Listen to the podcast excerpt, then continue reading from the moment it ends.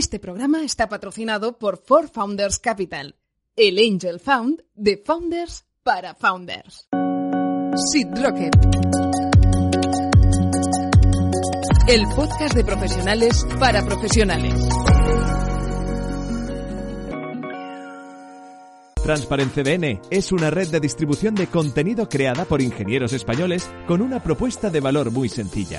Optimizar el rendimiento y mejorar la seguridad de tu web con las mejores y más innovadoras funcionalidades, entregando tus contenidos desde servidores lo más cercanos posibles al usuario, implementando algoritmos de cacheo de contenido para mejorar la velocidad de carga, mejorando el rendimiento general de tus aplicaciones e implementando una capa de seguridad que protegerá tus webs de los principales ataques conocidos como el famoso DDoS o ataque de denegación de servicio. Y todo esto bajo un servicio cercano, amigable y en tu idioma. Empieza a optimizar tu web ya. Más información en transparentcdn.com o escríbenos a info@transparentcdn.com. Bienvenidos a un nuevo capítulo de Seed Rocket Startup School. Ya sabéis que cada 15 días tenemos un nuevo capítulo donde nos acompañan profesionales de los que aprender, de los que tomamos muchísima nota y del que, quién sabe si algún día haremos un manual con todo lo aprendido. Jesús Monleón, ¿cómo estás? Pues muy bien, ¿tú? Muy bien, hombre. Yo, eh, a ver, ¿cómo ves lo del manual de todo lo que estamos aprendiendo? El manual, habrá que escribirlo, ¿no? Porque hay, hay, mucha chicha. Hay, hay mucha que chicha. transcribirlo, exacto. Como se podía hacer un manual de tu, tu libretita, ¿eh? Sí, ¿A sí. cuántas libretitas vas al año? Pues no lo sé, lo, lo encuentro de vez en cuando algunas antiguas de años anteriores, está bien revisarla porque me va apuntando las tareas que nunca acabo de ejecutar todas. ¿Te pero- pones libretita al lado de la mesa de noche? Eso que te despiertas a No, mí con no, alguna no, idea, no, ¿no? no, No, no, no eres de eso. no, Prefieres no, dormir, no, ¿verdad? no, prefiero dormir, ya tengo bastantes ideas. Desde luego, me alegro. Pues bien, como ideas tuvieron nuestros invitados a que hoy nos eh, acompañan y que, Jesús Moleón, como siempre, te cedo la palabra. Servotic, expertos en sistemas web y entornos cloud. Diseñamos y administramos plataformas web en alta disponibilidad para entornos de alto rendimiento. Desplegamos y gestionamos infraestructuras como servicio de forma ágil y sencilla. Nuestra gestión integral de proyectos te permitirá escalar rápidamente dimensionando los recursos e incrementando la productividad de tu negocio. Queremos formar parte de tu equipo de IT. Cuéntanos tu proyecto.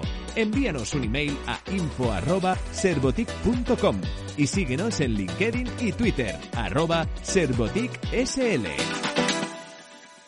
Muy bien, pues hoy tenemos a Marcel de Crea Inversiones y Jordi Petit de eh, Bantum Corporate. Hoy la idea era hacer un podcast un poco diferente. Eh, pues muchos de los emprendedores que habitualmente pues pasan por Rocket o no pasan por Rocket, pero me llaman, ¿no? me preguntan, oye, cómo iniciar un proceso de venta, eh, cómo eh, se ejecuta una venta, a quién tengo que contratar, qué experiencias tienes, qué me puedes recomendar. Y normalmente la verdad es que suelo recomendar a, a- a ellos dos. ¿no? Y un poco la, idea de hoy era pues hablar un poquito sobre el proceso de venta y sobre advisors, ¿vale? Cómo ejecutar una venta. Eh, gracias por venir, Marcel y Jordi. Y os, simplemente os iba a pedir un poco, si podéis explicar, si quieres empezar tú, Marcel, un poco pues tu background, ¿no? De, cómo llegas a montar, no sé a montar, pero a ser socio de, de una boutique de, de M&A y qué hacéis exactamente en CREA. Muy bien, buenas tardes Jesús, Eh, gracias por, eh, bueno, y a la gente Sin Rocket por invitarnos. Eh, bueno, que la inversión sí, la montamos, o sea, también somos emprendedores en 2011, que no era un buen año precisamente para montar demasiadas cosas. Eh, otras cinco personas que venían, veníamos, bueno, algunos venían de banca de inversión, o sea, de hacer lo mismo durante muchos años, y otros, pues, habíamos sido em- empresarios, emprendedores. En mi caso, incluso tuve un paso, como sabes, porque ya nos conocíamos eh, por el sector público y, bueno, creíamos que había una oportunidad para montar una compañía de, de, de money, de, de, de advisors de compraventa de empresas. Le dimos algunos, bueno, hemos intentado darle algunos toques diferenciales. Uno de ellos, pues, estar, eh, tener una fuerte especialización en compañías de base tecnológica. Bueno, y hasta aquí, y, y eso es lo que hacemos. Acompañamos en procesos como asesores financieros, acompañamos procesos de fundraising o de compraventa de compañías. Muy bien. ¿Y Jordi? Buenas tardes. En primer lugar, también agradecer la invitación de poder compartir esta hora con vosotros. Uh, casualmente, Bantum Corporate también se creó en 2011 y se creó básicamente cumpliendo un poco la expectativa de mercado. Es decir, en ese momento había una primera erupción de startups, básicamente con dos necesidades. Una necesidad de dirección financiera part-time, un interim CFO, y por otro lado también necesidad a nivel de corporate finance en procesos de fundraising y también en todo lo que sería pues uh, venta de compañías. ¿no? En este contexto es cuando decidí, uh, agrupando un poco la experiencia más de 30 años de trabajo, crear esta compañía y a partir de aquí poder empezar a transmitir esta experiencia a nivel de capital riesgo, a nivel de grandes multinacionales, a nivel de dirección financiera. Porque tú, Jordi, ¿de dónde venías antes? Históricamente había trabajado durante básicamente unos 30 años, primero como emprendedor, por el año 88-89. Posteriormente estuve trabajando en KPMG en auditoría y en corporate finance. También estuve trabajando en capital riesgo, en cash capital risk. Estuve trabajando también como director financiero de una compañía biotecnológica, Horizon Genomics. También estuve trabajando en una multinacional química anglo-holandesa, con lo cual, en ese momento, 2011, en el peor momento de la tormenta posiblemente, decidí intentar aglutinar esta experiencia y transmitirla en la medida posible pues, a gente que estaba empezando en ese momento. ¿no? Hay que decir que Jordi fue mi jefe en Capital Riesgo y me hizo cuadrar demasiados números, ¿eh? muy, muy exhaustivo, muy exhaustivo. Oye, pues, y Marcel, vosotros hacéis, cuando hacéis, eh, decís, boutique de, de Money, ¿solo hacéis fusiones, adquisiciones, o hacéis también fundraising? También hacemos fundraising, sí. O sea, cuando hacemos... una boutique suele englobar un poquito todo lo que te conlleve sí, tema sí. de capital o reestructuraciones. Sí, efectivamente, reestructuraciones financieras o incluso fusiones con ecuaciones de canje donde hay más intercambio de acciones que, que traspaso financiero, pero sí todo lo que tenga que ver con las operaciones corporativas, hacemos mandatos de compra, que a veces eh, las, eh, se busca un asesor no para vender, sino para comprar compañías. O sea Oye, que sí. y, y, la primera que ten, la primera pregunta, y si quieres empezamos contigo, Marcel, es ¿cuándo crees que hay que seleccionar un advisor para, o bueno, ¿crees que siempre hay que seleccionar un advisor o puedes hacerlo tú mismo? Yo, yo, creo que es, a ver, yo creo que siempre es bueno tener un advisor. Eh, es verdad que claro que voy a decir, ¿no? Pero, eh, pero, pero ar intentaré argumentarlo un poco. Eh, en nuestro caso, y creo que a Jordi ya le conozco de, otras cosas que no hemos coincidido y tiene un, y su, la historia que ha contado es similar a la nuestra, con lo cual es probable que su enfoque se parezca mucho al nuestro. Eh, nosotros, digamos, acompaña, acompañamos más en el proceso que, que, solo intermediar. Y por tanto, es verdad que aquel que es un mero intermediario, pues hay momentos en los que, por ejemplo, cuando ya tienes un comprador llamando a la puerta, en los que a lo mejor no tiene sentido, pero aquel que te acompaña en el proceso, el que te ayuda a contrastar ideas, el que lo ha hecho 50 o 100 veces mientras tú lo has hecho una o dos veces, el que te permite no ser juez y parte de ti mismo, ¿no? Es decir, a, a, mí los clientes que más me gustan son aquellos que saben mucho de transacciones, pero porque, bueno, pues porque es como más enriquecedor el proceso. Y, y sin embargo tiene sentido que tengan algo bien al lado que les ayude a tomar decisiones, pues en base a mayor experiencia o más sensatas. Así que, primero, yo creo que sí tiene sentido tener un buen advisor eh, siempre y luego con una intensidad más o menos en función de, la, de cada circunstancia, pero un buen advisor. Y bajo esa perspectiva, ¿cuándo? En general diría que cuanto antes mejor, porque el buen advisor es aquel que hará una inversión en la compañía, te conocerá a fondo y por tanto cuanto más tiempo y más perspectiva haya, pues mucho mejor. A la que tengas la idea de vender la compañía y empezar a prepararse, y yo diría en general, esto como habéis estado en capital riesgo, como los fondos, que os gustaba mirar las compañías desde tiempo y seguirlas durante un tiempo, pues con los advisors más o menos nos pasa lo mismo. Jordi, ¿tú ahí coincides o...? Sí, de hecho hay bastante puntos de común denominador. También hay un punto también relevante adicional que es, al final, como comentábamos anteriormente, ¿no? Es decir, hay un tema de conocimiento, un tema de experiencia y también creo que hay un tema de fondo de, madurez del sector y del mercado. Es decir, de la misma manera que nadie duda en coger un advisor a nivel legal, con el tiempo, también creo que nadie tiene que dudar de coger un advisor financiero, precisamente por lo que se puede aportar, de la misma manera incluso que, por ejemplo, cuando hay una transacción más grande, nadie duda en coger una banca de inversión, no voy a decir nombres, para hacer esa transacción. Hay un punto adicional, hay, un punto adicional, perdona, que hace referencia, y creo que es importante, al tema del coste de oportunidad. Es decir, estos procesos, como sabéis, son largos, son meses, y la compañía continúa. Con lo cual, al final, el emprendedor o equipo de emprendedores tiene que continuar llevando el día a día. El hecho de llevar un proceso de este tipo rápidamente puede suponer una dedicación en porcentaje muy elevada. El tener un advisor al lado, y como bien decíamos antes, que, que conozca la compañía, puede liberar parte de ese tiempo que al final es necesario para que la compañía se continúe gestionando como se tiene que gestionar. Uy, ¿qué hace un advisor exactamente de transacciones, eh, si quieres, Marcel? A ver, eh, bueno, digamos, hay una parte genérica que es preparar a la compañía y a sus directivos para el proceso, que como decía Jordi, es un proceso, un proceso largo y sobre todo intenso. ¿eh? Eh, hay operaciones más, más largas y otras menos cortas, pero todas, pero fácil, fácil. Yo no he encontrado nunca ninguna en la que no haya una complicación, alguna complejidad, un momento tenso a lo largo de un periodo temporal, etc. ¿Cuál ha sido la más rápida y la, bueno, la más, la más, o la, o la más, más si en meses de, oye, pues en cuatro meses conseguimos cerrar un deal o no. Sí, eh, sí, sí. Hemos tenido deals que se han cerrado en menos de seis meses.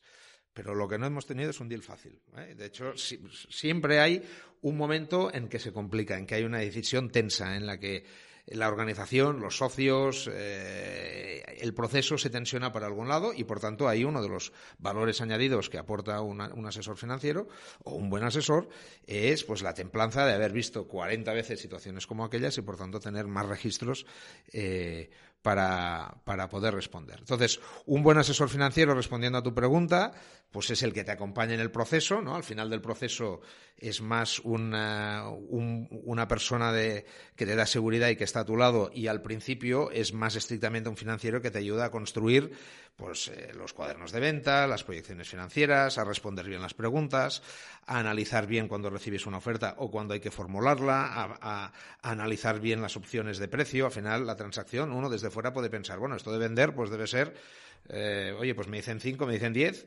Bueno, la letra pequeña y las variaciones sobre la construcción de una propuesta de inversión o de compra, bueno, hay infinidad de variaciones y, un asesor financiero es el que te ayuda a construirlas, a opinar sobre ellas, bueno, etcétera. Y, yo diría, eh, y, te acompaña en todo el proceso, porque luego el proceso tendrá una due diligence, eh, aparecerán otros asesores, tener un asesor de referencia para todo el proceso, bueno, pues eso es lo que hacemos y por tanto a mí me parece que eso es muy sano y sensato. Y Jordi, ¿dónde crees que aporta más valor un advisor?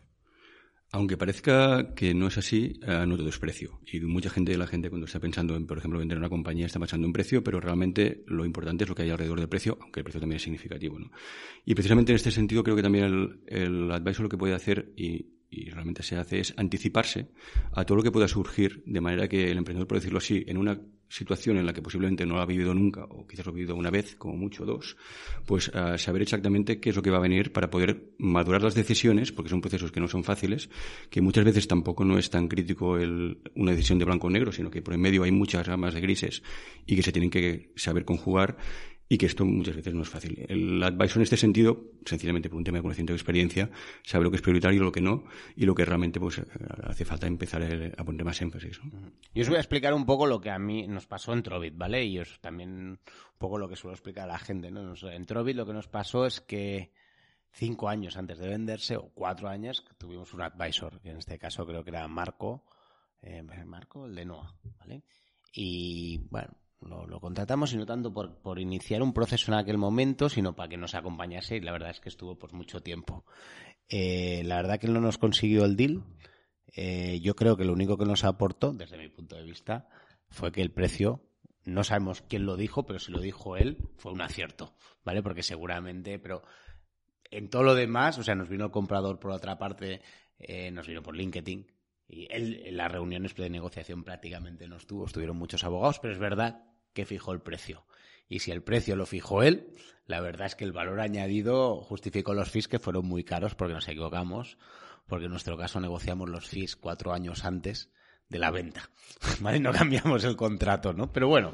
Eh, Estas siempre le pasan a los otros asesores. Pues yo te digo. Yo ahora estaba pensando, no iba a las reuniones, eh, tenía los fees cuatro años antes y cobró un precio alto. yo, yo, también quiero una de estas. no, no, yo, yo, te digo que fue de bastante, bastante, porque tenía un upside, ¿no? explicarnos cómo cobráis. Cómo, cuando tú vas a contratar a un advisor, ¿cómo cobra? O sea, ¿cómo, cómo hay que pagarle? Eh, hombre, ¿cómo hay que pagarles otro tipo de pregunta? Porque aquí yo diría que, pues, oye, lo mejor que se pueda, porque este es, como sabéis, no solo por los advisors, sino por, por muchas otras cosas, este es un país que paga mal, con lo cual ¿eh? Eh, la gestión de los cobros es un problema no para los advisors, sino para muchísimas compañías. a ver, lo normal en, en, en el sector es, primero, la parte más relevante del, del precio y de, los honorarios siempre es un importe que es variable y a éxito en función del importe de la transacción y esa es la parte más importante. Eh, yo diría que una parte importante de los advisors, además, suelen incluir, es nuestro caso, suelen incluir un importe de honorarios fijos o retainer, que según en algunas ocasiones va a cuenta del variable, en otras ocasiones no. Esto es una, al final, todo es una fórmula financiera, es un mix entre el importe del precio variable, ¿no? yo siempre digo, hombre, si en el precio variable se aprieta mucho, pues el retainer no puede ser siempre a cuenta.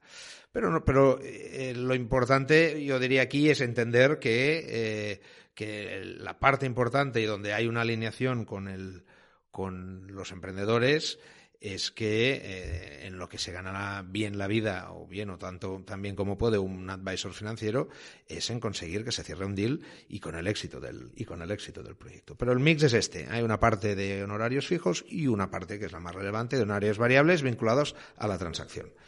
A, fin y al cabo también es una estructura que responde al trabajo que estamos realizando. Es decir, hay un trabajo, en cierta manera, como comentaba inicialmente, pues que responde al trabajo inicial de desarrollo del proceso, un trabajo de retainer, pues sencillamente las gestiones que se hacen a cabo, y lógicamente tiene todo el sentido del mundo indexar un success fee a éxito, porque al final es la ponderación de lo que supone el transacción. ¿Qué probabilidades tienes? Yo vengo, digo, oye, quiero vender mi empresa, ¿no?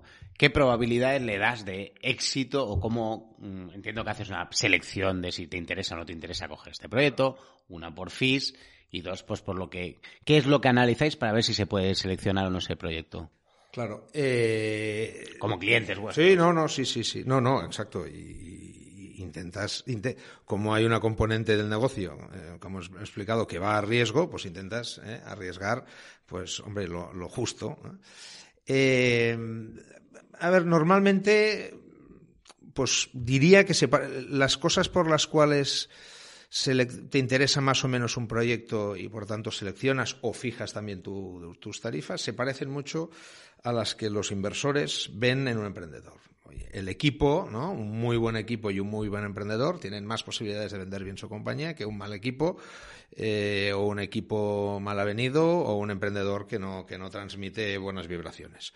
Por supuesto, el modelo de negocio, la atracción, eh, el sector, porque hay sectores que, ¿no? Si hay un sector en el que realmente hay mucha demanda o para invertir o para comprar compañías, pues es más interesante que otro. Así que al final se parece bastante a lo que analizas eh, en un proceso de, de decisión de inversión. El criterio es muy similar a, lo que sería un proceso de inversión, porque al final estás poniendo en valor un activo con un equipo, con todo lo que sería pues, la posición en mercado, etcétera. También hay otra variable quizás añadir, que es la factibilidad de encontrar posibles compradores, estamos hablando de una compraventa, que creamos que pueda ser interesante para ese. ¿Qué, ¿qué porcentaje de empresas que te vienen pueden no ser exitosas en el proceso de una venta? Porcentaje como tal es complicado. Uh, y realmente aquí está el de, la, de, la, criba que, tenemos que hacer a priori para ver si realmente ahí vale. O sea, vosotros, yo si vengo ya de antemano, me vais a decir si lo veis factible o no lo veis factible, entiendo. Sí, hombre, igual no el primer día, pero sí, a veces, muchas veces el primer día y otras hay que, eh, bueno, hay que dormirlo con la almohada, como pasa con tantas decisiones en la vida.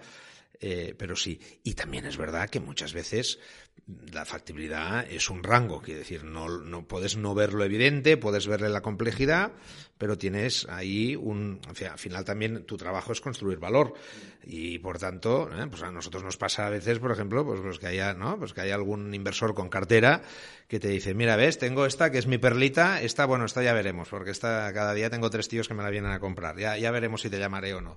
Pero en el portfolio tengo estas tres, que necesitan, ostras, que alguien les ayude, que construyas, así que lo mismo que está viendo aquel inversor, que es que allí hay valor, pero que hay que trabajar sobre él, pues es lo mismo que vemos nosotros. Y por tanto lo que haces, pues, pues ves, entiendes el mercado, entiendes, bueno, lo que decía antes, el equipo, la atracción y ver eh, las posibilidades que le ves. Eh, en resumen, hay como tres grupos, digamos, cuando ves un proyecto delante. Es el grupo que ves claro que es vendible, aunque después te puedes equivocar.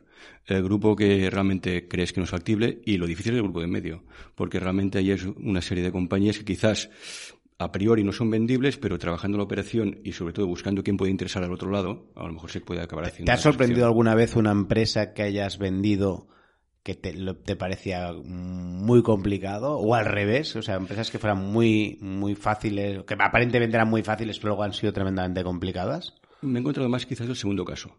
Es decir, o sea, empresas que aparentemente eran, fáciles y que al final quizás no ha sido tan fácil. Vale, o sea, conclusión. fácil no hay nada, pero ves que empresas que quizás son, bueno, que, que, tienen ahí su punto para ser adquiridas y que al final pues no es tan trivial como parecía al principio. Y, Marcel, ¿hasta qué punto, no? Yo siempre digo que las empresas se, se compran y no se venden, ¿no? ¿Hasta qué punto? No, te digo porque yo. yo es un clásico. Sí, pero a mí, a mí me pasó, ¿no? Que, por ejemplo, mm, en Oferum, ¿no? Hicimos un proceso, ostras, un PowerPoint, ¿sabes? Un cuaderno de venta de, de, de un, trabajazo. ¿Sabes? Y al final no había interés en la industria, ¿no? Entonces, dice, ¿hasta qué punto vale la pena currarse aquí un super documento con unas métricas vistas de al lado, del revés, del derecho? Y a veces les digo, oye, yo creo que es más interesante salir al mercado, ver cuán receptivo y luego, si acaso, oye, pues ya haces un super documento, ¿no? Pero. Bueno, a ver, aquí hay dos preguntas. el orden yo creo que vale la pena eh, trabajarse, claro, hay que intentar no pasarse, es decir, hay que intentar no morir eh, en la orfebrería del PowerPoint, por supuesto. Pero yo creo que preparar bien, más que si has hecho el documento o no, es estar bien preparado para tener porque lo que realmente puede perjudicar un proceso es que cuando alguien esté interesado empieces a tardar en dar respuestas, empieces a no tener documentadas las, las preguntas. Por tanto, yo creo que entretenerse un poco a prepararse, tampoco sin, ¿eh? sin hacer grandes catedrales, pero prepararse, hacer documentos solventes que expliquen bien la compañía, yo creo que eso, yo creo que eso aporta, aporta valor. Es una cuestión de gestión de, de, de coste de oportunidad, pero, pero eh, yo creo que aporta valor. Yo creo que es en el mercado está esta cosa de mejor que te vengan a comprar. Eh, la mayoría de las veces que alguien viene, que nos pasa con frecuencia, con un comprador en la mano, no puede evitar decirnos, oye, pero podemos ir a ver si hay tres o cuatro más. Lo cual, ¿qué quiere decir? Que en el fondo siempre hay un proceso de venta. Para, para, ¿Por qué? Pues porque el que vende, excepto que sea el novio de su vida, ¿no? Eh, que esto pasa muy pocas veces, o que estén ofreciendo encima de la mesa una oferta que tú ya ves que te están pagando un precio que no te esperabas. Bueno, pues entonces igual hay que hacer poco el tonto. Pero muchas veces la gente lo que quiere saber es, bueno, ¿estoy vendiendo bien? ¿Qué está diciendo el mercado? ¿Qué, qué opina el mercado de, de, de, de mi proyecto? Con lo cual, la mayoría de las veces, de una forma u de otra, se acaba transformando en un proceso de venta.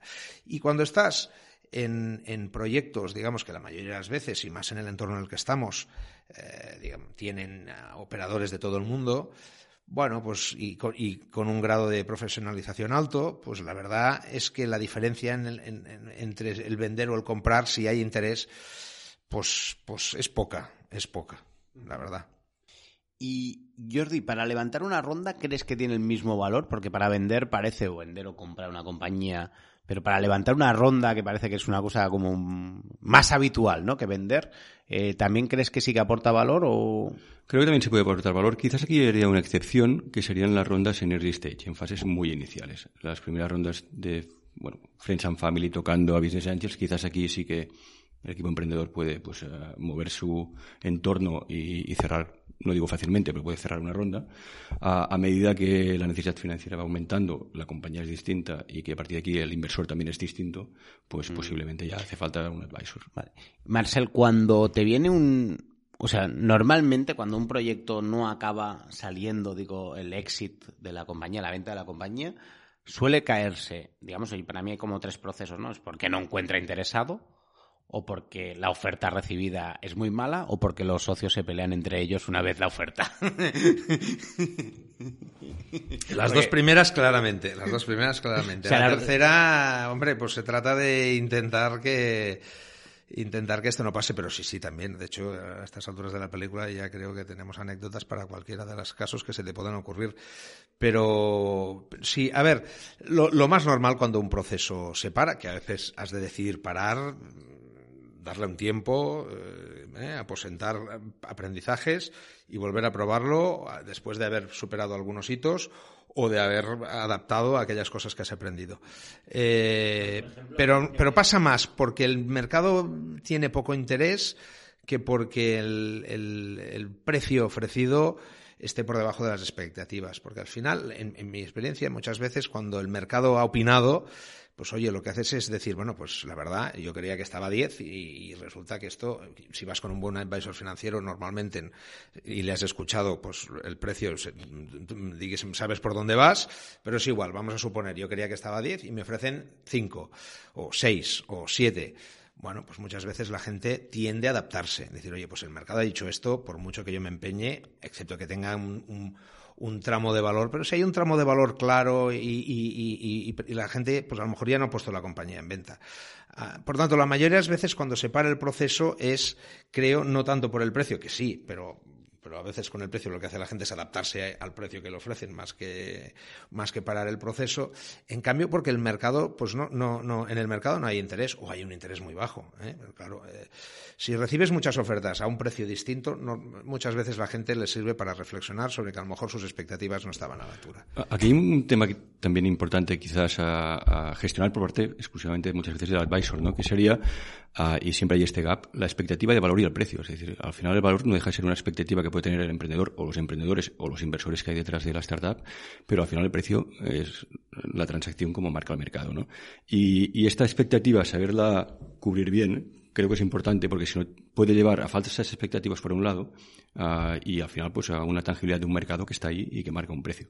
También es verdad relacionado con este punto que normalmente cuando hay procesos más o menos competitivos las diferencias de precio por parte de los ofertantes tampoco no son muy grandes. A no ser que haya alguien que realmente ponga ahí pues mucho interés por sinergias, etcétera, normalmente no va a haber un gran diferencial de precio y lo que sí que es importante es saber gestionar esta parte de la expectativa de valor, pero incluso desde la propia versión del emprendedor ser muy conscientes de honestamente, hasta dónde creemos que puede llegar eh, el, precio que podemos pedir, digamos, ¿no? ¿Y, y, os ha pasado de que, por ejemplo, no tengas una, o sea, tengas una oferta y los propios socios porque entraron más caro y decidan echarlo para atrás, por ejemplo? O sea, por ejemplo, que yo soy un inversor y en la valoración 20, me hace una oferta de 10 y es una cosa que que te puede pasar. Sí, claro. Eh, puede pasar y vaya, bien. Y pasa. Lo hemos vivido. Y pasa. Y pasa. y, pasa, y, aquí también hay otro punto que es que quizás no pasa tanto cuando en las rondas previas ha habido un advisor. Porque el advisor ya está marcando en cada momento uh, qué tiene sentido y qué no tiene sentido, ¿no? Y las típicas rondas que se cierran en plan, pues entre inversor y emprendedor sin mucha experiencia detrás algunas veces y sin esta visión fría de fuera de un advisor, hace que quizás esté sobrepagando en algún momento cosa que sistemáticamente es un error después. Como sabéis, los inversores veteranos, pues efectivamente eh, hay muchas rondas que son pan para hoy y hambre para mañana, porque lo que hacen es dificultar el proceso de acceso de otros inversores en el futuro, incluso de una, de una posible venta. Así que sí, sí, ahí hay un buen argumento para tener un advisor desde el principio. Y Marcel, tú comentabas también el tema de, de dejar en stand-by el proceso, incluso a lo mejor un año o dos años, y volverlo a reactivar. ¿Te ha pasado que eso es productivo? O sea, que de verdad, o sea, compañías, clientes que has tenido, dices, oye, pues mira, parece que el mercado no está por la labor y al cabo de un año, un año y medio, sí que te, te, vienen o te vuelven esa gente que te contactó. Sí, nos ha pasado. Yo creo que aquí lo importante es identificar eh, el motivo por el cual, es decir, si, si realmente el camino de esa espera eh, es un camino que va a generar, que tienes opciones de que genere valor. ¿Eh? Y, por tanto, claro, es, verdad, claro, nosotros tenemos perspectiva de asesor, claro. Eh, lo vemos desde el punto de vista, también en esa decisión está bien tener a alguien al lado que te, que, te ayude, ¿no? Porque, pues, como decía antes, porque a lo mejor lo que el, el, buen asesor te dirá, no, mira, no es que no despierte interés, es que lo que tú esperas el mercado no te lo va a dar y por tanto, ojo, porque a la inversa también pasa.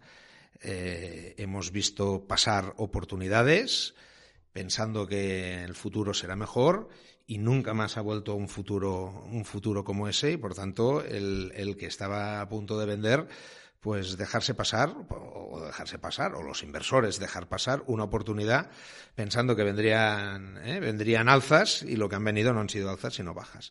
Así que yo creo que, bueno, desde nuestra perspectiva, claro, eh, tener un buen debate en esos momentos, que es, que es uno, uno, unos casos de los tantos que hay críticos en un proceso de, de venta de una compañía, tener un buen asesor con él que contrastar. O sea, no tomamos las decisiones por nuestros clientes, lo que hacemos es, somos su frontón. Jordi, ¿suele pasar que después de la due diligence, o sea, entiendo el proceso básicamente, por resumirlo, es, es encontrar compradores eh, o interesados, te hacen una oferta, ¿no? Te envían una, una LOI, ¿no? Y luego pues se hace una, se negocia, se hace una due diligence y se acaba redactando el contrato y pagando, si es necesario. Eh, después de la due diligence, ¿te ha pasado de que se bajen precios sin razones aparentes? O sea, por ejemplo, a mí me acaba de pasar en una operación, ¿no? Pues que, bueno, pues decidió el comprador bajar un 5%. La verdad que te jode bastante.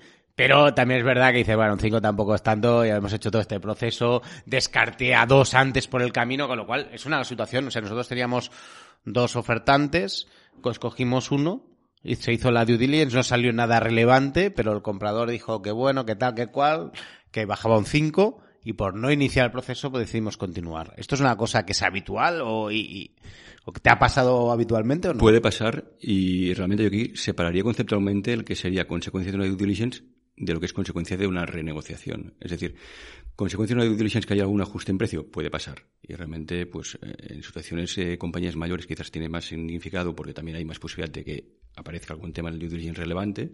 En un mercado pequeño, pues, tiene menor significancia, pero también puede pasar. Claro, otro aspecto distinto es el que comentas ahora, que sencillamente la due salga más o menos correcta, pero que allí se quiera en la última curva por parte del comprador renegociar algo, ¿no? Y ahí siempre... esa opción siempre está. ¿Pero es habitual, Marcel? ¿Te, pasa habitualmente o no? A ver, eh, la segunda no. La segunda no, pero no, no, no, es que no pase, la segunda no. ¿eh? Lo que es más habitual es que fruto de la due diligence pues hay otra cosa es que se genere un debate que puede ser más o menos plácido en cualquiera de los casos, porque aunque la, due diligence de pie a ajustes o incluso a reservas por contingencias, que son que es un fruto muy típico de las due diligence. Eh, pero aunque sean explicables, esto no quiere decir que las dos partes lo vean igual, quiere decir que está ahí. Ahora, lo otro, la, el, el, el, el, aprovechar el momento, la verdad es que por suerte, eh, por suerte, pasa, pero no pasa mucho, en el sentido de que, bueno, eh, digamos, no sé cómo decirlo, pero hay un punto de hay un punto de poca honorabilidad en aprovechar ese momento, ¿no? De esto que has dicho tú, ¿no? Ya, como ya le he dicho que no a dos y llevamos tres meses aquí, eh, claro, si, si, te bajan un 20%, igual pues no hay deal, pero un 5%, pues igual te lo comes.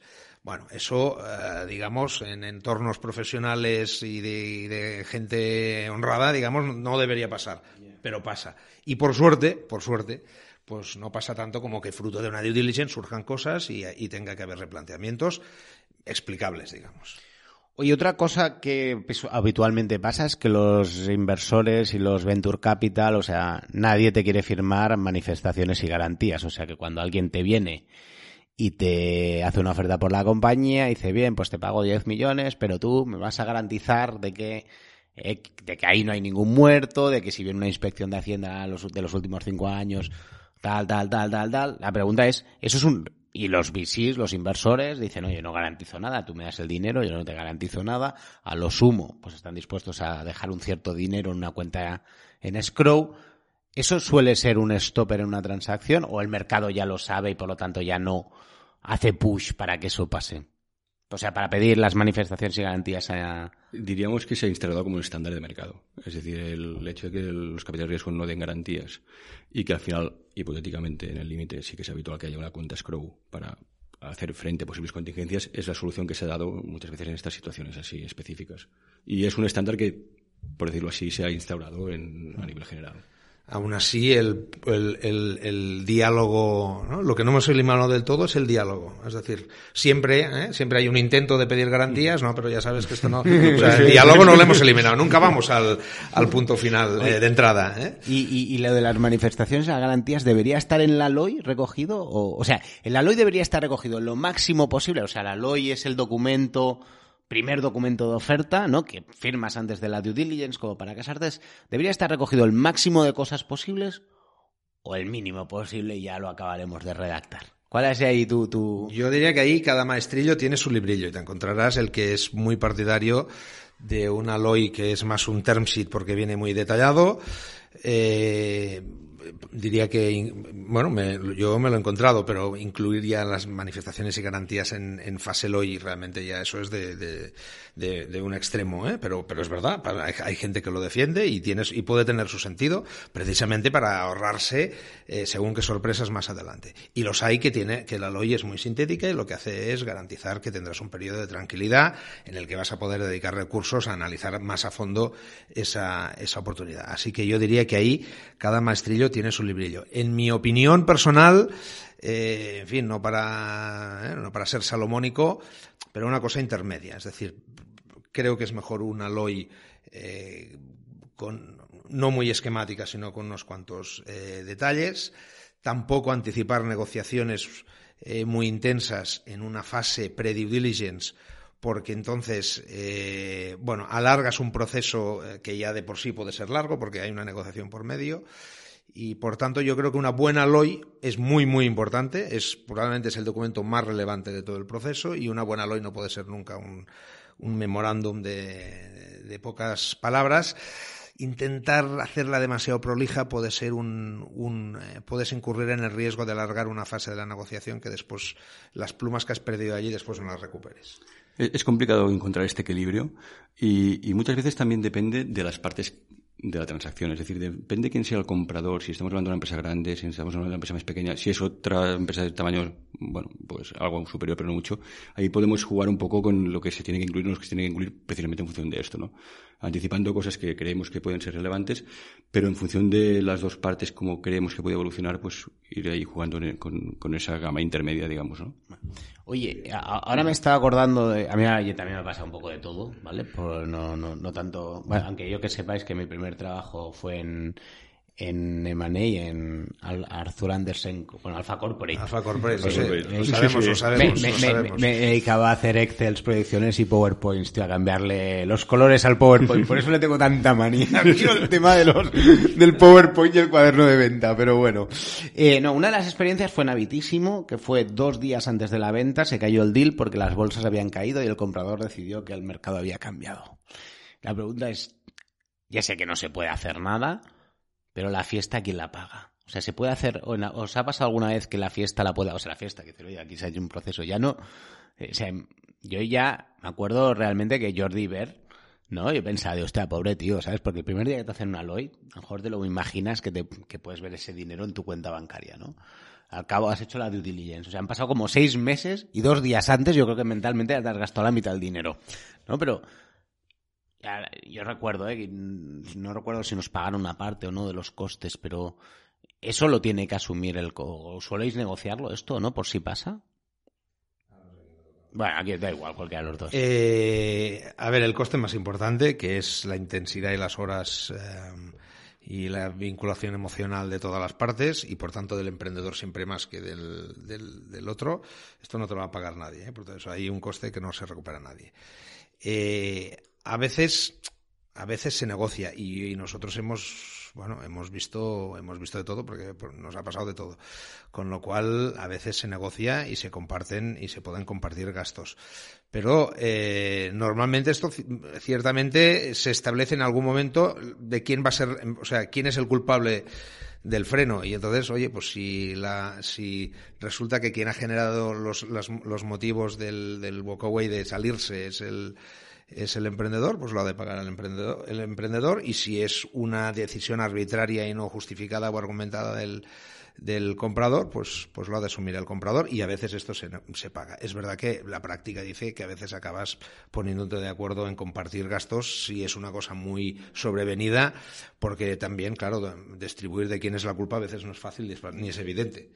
No es fácil. Hay veces que, bueno, uh, y realmente se acaba de forma equitativa. Si en la LOI está reflejado, que normalmente puede estar, a, a partir de aquí cada uno define lo que tiene que soportar por su parte, digamos, ¿no? Aquí hay una situación histórica. Me pasó, por ejemplo, en, en verano del 2007, justo antes de la caída de Lehman Brothers. Había una ronda de financiación cerrada. Es decir, nos fuimos el 31 de julio de vacaciones con la ronda prácticamente, entre comillas, cerrada. Y en agosto cayó Lehman Brothers. Y ante el pánico general, nosotros no éramos conscientes de lo que venía después. Bueno, creo que nadie era consciente. Pero lo que sí que hicimos es a partir de la última semana de agosto empezar a correr para cerrar el deal. Y se cerró. Porque en medio de esa caída de bolsas que todo el mundo estaba asustado, pero nadie sabía exactamente la magnitud de lo que pasó, se pudo cerrar. Uh, seguramente esto pasa una vez de cada 100. Pero lo que vengo a decir es que también muchas veces, a pesar de que pueda haber un entorno que no es fácil, si el deal realmente puede interesar, intentar hacer un último esfuerzo ahí no siempre es trivial y quizás es la excepción, ¿no? Pero nunca está de más.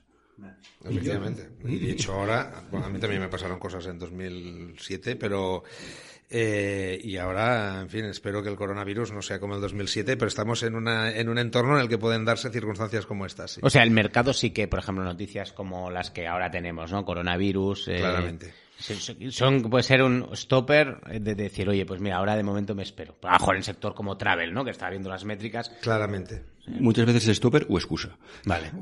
Sí, que sí. también llega un momento y dices, bueno, excusa para después corrección y comprar más barato. Oye, Jordi, un, una de las cosas que hacéis también es lo de interim, ¿no se llama interim CFO? O sea, que asumís la dirección financiera de algunos proyectos. ¿Cuándo se debe asumir o cuándo crees que es relevante ¿Qué tipo de proyectos necesitan este tipo de servicios?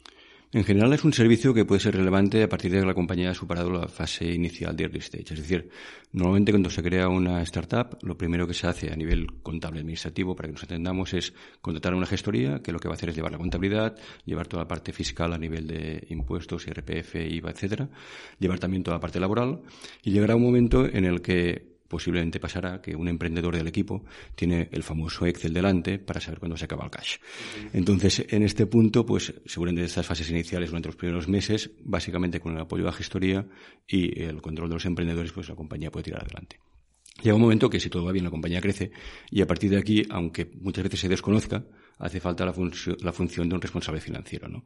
Con lo cual, al final es una función que se tiene que dar para tener la compañía bajo control a nivel de todo lo que sería planificación, presupuestación, el tema sobre todo seguimiento del cash, que es imprescindible, toda la parte de reporting, toda la parte de conexión de lo que sería la, la empresa a nivel, por ejemplo, de métricas y KPIs con lo que sería la parte financiera de la compañía y a partir de equipos a nivel de dirección financiera, aunque muchas veces se desconozca, es algo que es importante.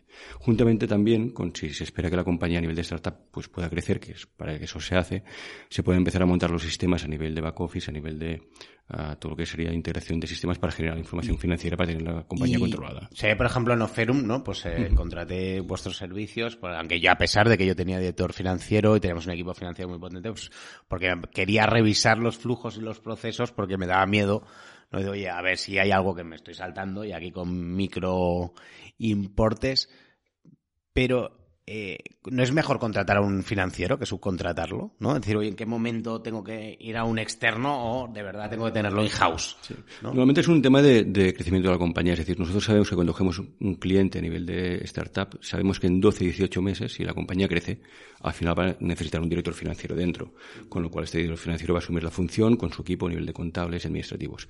Por otro lado, también es importante, y esto por ejemplo pasó en Oferum, que a pesar de que hubiese el equipo, muchas veces uh, y suele pasar, el equipo se ha centrado en lo que es el día a día y la operativa, pues que ya es muy, digamos, intensiva de lo que es la gestión de la compañía.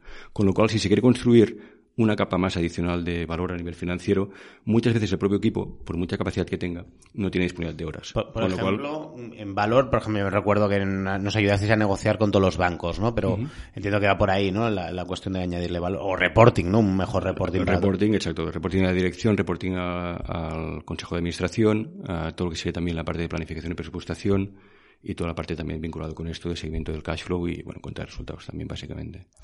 Oye, yo por acabar, porque yo siempre digo que, que a mí los advisors no son súper santo de mi devoción, creo que son necesarios, pero especialmente por, suelo decir, a ver si coincidís conmigo o no, porque como emprendedor a veces es muy duro decirle a la otra parte que normalmente te, tienes que soler, que eh, normalmente te, se suelen salir los inversores, pero el emprendedor se tiene que quedar, ¿no? Y es muy difícil tener que, entre comillas, eh, no, insultar, pero a veces te vienen ganas de insultar a la otra contraparte, ¿no? No, no insultarla, pero sí de verdad, de, parece que te hace una oferta a la baja, te enfadas, ¿no? Y utilizar una persona que, que medie por ti y diga lo que mm, finamente, ¿no? Hay que decir, para mí eso, aparte del precio, ¿no? Eh, ayuda. No sé si ahí coincidís o no. Sí, y además, eh, antes lo decía, el, el proceso al principio tiene una parte financiera muy importante, ¿no? Porque hay que trabajar las proyecciones, etcétera. Y la última milla, eh, la última milla es muy psicológica, es muy de apoyo al emprendedor. A veces, algunas veces los procesos son duros. Hemos tenido casos de compañías vendidas a grandes multinacionales entonces el aterrizaje de los de la due diligence, el departamento A, el B y el C, es mientras estás intentando que la compañía, bueno, pues de, ¿eh? que, no, que, no, que, no, se le note en la PIG que me estoy despistando. Eh, esto es muy intenso, muy duro, a veces las tensiones con los accionistas, etcétera, etcétera. Por tanto, tener a alguien eh, a tu lado que te, bueno, que te permite no solo ser tu correa de transmisión, sino también que te, bueno, que te ayude y te acompañe en ese proceso para no caer en, en, eso que estabas diciendo tú. Ahora es que me tengo, tengo ganas de insultar a alguien, espérate. bueno, pues yo creo que ahí sí hay una parte importante con el cliente, pero también con la otra parte, porque efectivamente puedes decirlo tú mejor que, que el propio emprendedor. Eh, hacer de capa de seguridad eh, para que el emprendedor se queme un poco menos, ese también es una de nuestras funciones. Yo, creo que para mí, tengo un carácter fuerte, es un gran valor. no, y, lo del precio, porque a veces quieres decir cosas pero no quieres que se ofendan, y yo creo que es, para mí sí que, que aporta, parece, parece una tontería, pero para mí no lo es. O sea, más que, más que hacer el cuaderno de venta, que ya sé que es importante, pero... No, no, pero, pero yo siempre digo, eh, hay, ¿no? aquí todos somos de economía, digamos, hay condiciones necesarias y, suficientes. O sea, nadie nos llama, oye, que me ha dicho fulano eh, que hacéis unos Excels de narices. Hay que hacerlo porque en, algún momento vendrán los financieros a mirarlos, pero al final la gente te recomienda porque has sido eh, el partner adecuado en un proceso, en un momento complicado. Y eso, eh, que no es ni un Excel ni un cuaderno de venta, aunque tengas que hacer un buen cuaderno de venta y tener a gente ahí pues eh, picando Excels, pero la verdad es que donde se genera el valor añadido es en ese acompañamiento en el proceso. Muy bien, pues oye, pues muchas gracias por, por, por, por, vuestro tiempo y explicarnos todas esas historias. Estamos encantados de ver cómo toda la familia de eh, Seed Rocket Startup School, cada vez tenemos más alumnos, cada vez son más las escuchas, esto va creciendo y ya sabéis que nos podéis eh, seguir en todas las plataformas de, de, podcast, en de Google y Apple Podcast, en Spotify. Gracias a todos, esto es Seed Rocket Startup School. Be Startup, el servicio para jóvenes empresas innovadoras y tecnológicas del Banco Sabadell con Seed Rocket Startup. School. Síguenos en Twitter, arroba SeedRocket y si deseas más info, www.seedrocket.com.